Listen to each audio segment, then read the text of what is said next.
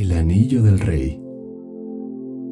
Érase una vez un rey que dijo a los sabios de la corte, me estoy fabricando un anillo precioso y he conseguido los mejores diamantes posibles.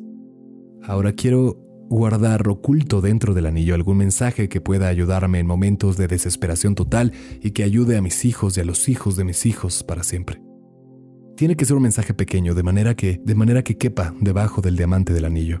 Tienes que saber que todos los que escuchaban al rey eran sabios, eruditos que bien pudieron haber escrito libros, ensayos, tratados, pero darle un mensaje de no más de dos o tres palabras que le pudieran ayudar al rey en momentos de desesperación total, no, eso era muy difícil. Sin embargo, pensaron, buscaron en sus libros, ensayos, plumas, pero no podían encontrar nada. Por su parte, el rey tenía un anciano sirviente que también había sido sirviente de su padre y el rey sentía un inmenso respeto por el anciano, de modo que también lo consultó. Y el anciano le dijo, No soy un sabio, no soy un erudito, no soy un académico, no, no soy nada de eso, pero conozco el mensaje y sé qué es lo que necesitas. Durante mi larga vida en el palacio, alguna vez me encontré con un místico que también estaba al servicio de su padre, su majestad, y el místico me dijo, cuando se iba, en modo de agradecimiento, lo siguiente. El mensaje del místico, el anciano lo escribió en un papelito, lo dobló en un cuadradito y se lo dio al rey. Pero no lo leas, le dijo. Manténlo escondido en el anillo. Ábrelo solo cuando todo lo demás haya fracasado, cuando no encuentres salida a la situación. Y ese momento no tardó en llegar. El rey perdió su reino, el país estaba en llamas, confusión, saqueos, dudas, y alguna de esas largas noches, el rey huyendo en su caballo, perseguido por sus enemigos, acorralado por un acantilado, sin salida, pues, sintió que por fin sería el fin, y no podía volver porque el enemigo le cerraba el camino. No podía seguir hacia adelante ni tampoco echarse para atrás. ¿Te has sentido así alguna vez en tu vida? ¿Que no tienes escapatoria? Bueno, el rey entonces se acordó del anillo y lo abrió, desdobló el papelito y ahí encontró el pequeño mensaje del místico escrito por la pluma del anciano. Un mensaje tremendamente valioso que simplemente decía lo siguiente, esto también pasará.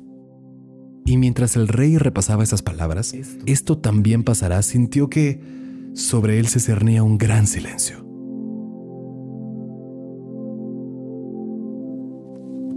Los enemigos en una de esas perdieron la brújula, se perdieron en el bosque, quién sabe, o se equivocaron de camino. El punto es que poco a poco se dejaron de escuchar los cascos de sus caballos. El rey se sentía profundamente agradecido con el anciano y con el místico desconocido. Aquellas palabras habían resultado milagrosas. Entonces dobló el papel, volvió a ponerlo en el anillo, reunió a sus ejércitos y reconquistó el reino, ¿no? Y el día en que el rey entraba de nuevo victorioso en la capital, hubo una gran celebración con música, bailes, máscaras, joyas, vino, éxtasis, frenesí por doquier, y él se sentía muy orgulloso de sí mismo. El anciano estaba sentado a su lado y le dijo, este momento, Su Majestad, también es adecuado. Vuelva a mirar el mensaje. Y el rey, sin poder creérselo, mirándolo con ojos de ¿en serio?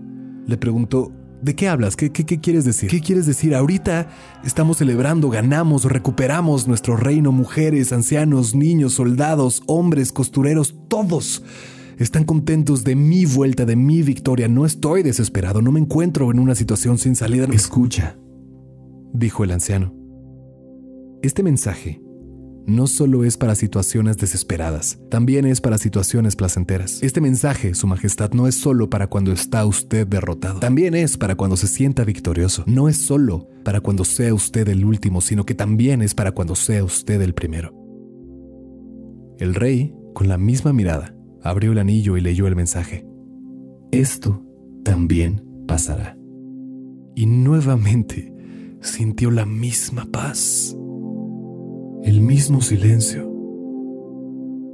En medio de la muchedumbre que celebraba y bailaba y vitoreaba y silbaba y cantaba y reía, pero el orgullo, el ego, habían desaparecido. El rey entonces pudo terminar de comprender el mensaje. El rey se había iluminado. Y el anciano le dijo, finalmente, Recuerde, Su Majestad, que todo pasa. Ninguna cosa ni ninguna emoción son permanentes. Son como el día y la noche, como la alegría y la tristeza. Y la moraleja del rey y su anillo es la siguiente. Acepta estos momentos, estos vaivenes, como parte de la dualidad de la naturaleza, porque son la naturaleza misma de las cosas. Esto también pasará.